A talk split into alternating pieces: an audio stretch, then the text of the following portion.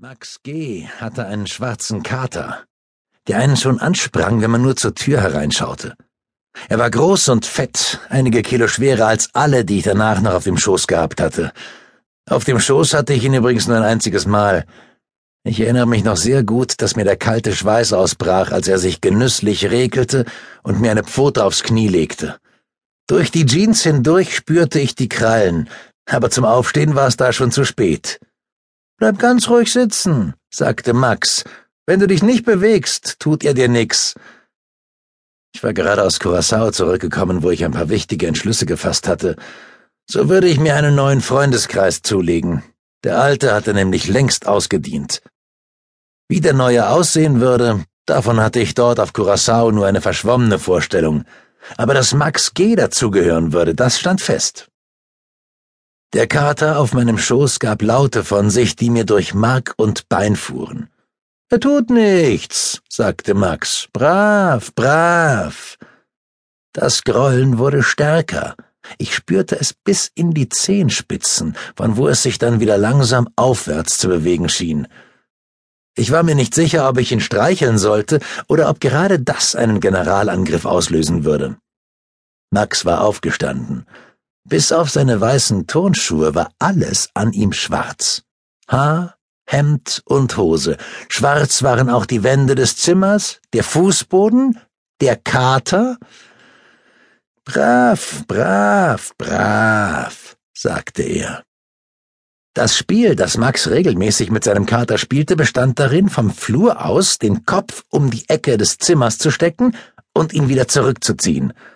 Der Kater saß im Zimmer auf den Holzdielen und behielt die Bewegungen scharf im Auge, legte den Kopf abwechselnd schräg nach links und nach rechts. Äußerlich war ihm kaum etwas anzumerken. Nur an dem kräftigen Schlagen des Schwanzes konnte man erkennen, dass ihn jetzt nichts mehr aus der Konzentration bringen würde. Er folgte Max Kopf mit den Augen, wie ein Kind im Karussell dem hüpfenden Wedel oder der Feder folgt, die der Schaubudenbesitzer an einer Schnur auf und ab bewegt und die dem, der sie ergattert, eine Gratisrunde beschert. Für den Kater kam alles auf das richtige Timing an, denn hinter dem Auftauchen und Verschwinden des Kopfes musste sich eine gewisse Logik verbergen. So ähnlich würde er sich auch an einen Vogel heranschleichen. Auch den musste man in Sicherheit wiegen, ihn glauben machen, man sonne sich nur unter ihm auf dem Rasen, man interessiere sich gar nicht für ihn, und wenn man etwas näher komme, dann nur, um an den Gänseblümchen zu schnuppern. Das Muskelanspannen dauerte letztendlich weniger als eine Zehntelsekunde und war mit dem bloßen Auge kaum zu erkennen. Dort, wo er eben noch gesessen hatte, war eine leere Stelle. Wie aus dem Nichts befand er sich plötzlich wenige Zentimeter von Max Kopf entfernt. Ein knurrendes, fauchendes Geräusch mitten im Sprung war die einzige Warnung.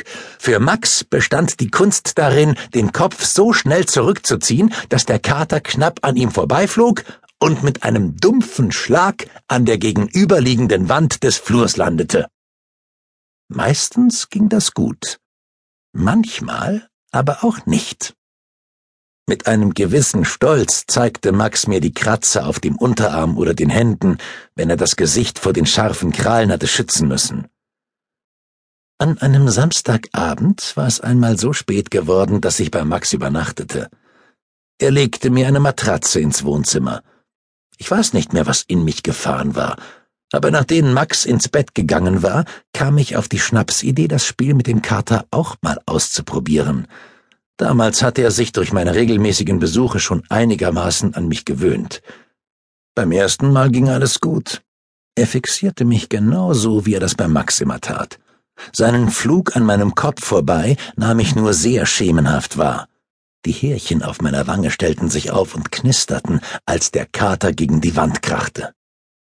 Und wie beim ersten Schnaps und bei der ersten Frau verlangte auch dieses Erlebnis sofort nach Wiederholung.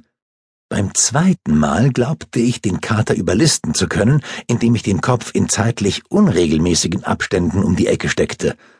Aber das schien ihn nicht sonderlich zu irritieren. Ich spürte die Kralle über meiner linken Augenbraue. Sie blieb kurz hängen und riss dann etwas mit sich. Ich fasste mir an die Stirn und sah Blut an meinen Fingern. Der Kater hatte inzwischen schon wieder seinen Platz im Wohnzimmer eingenommen.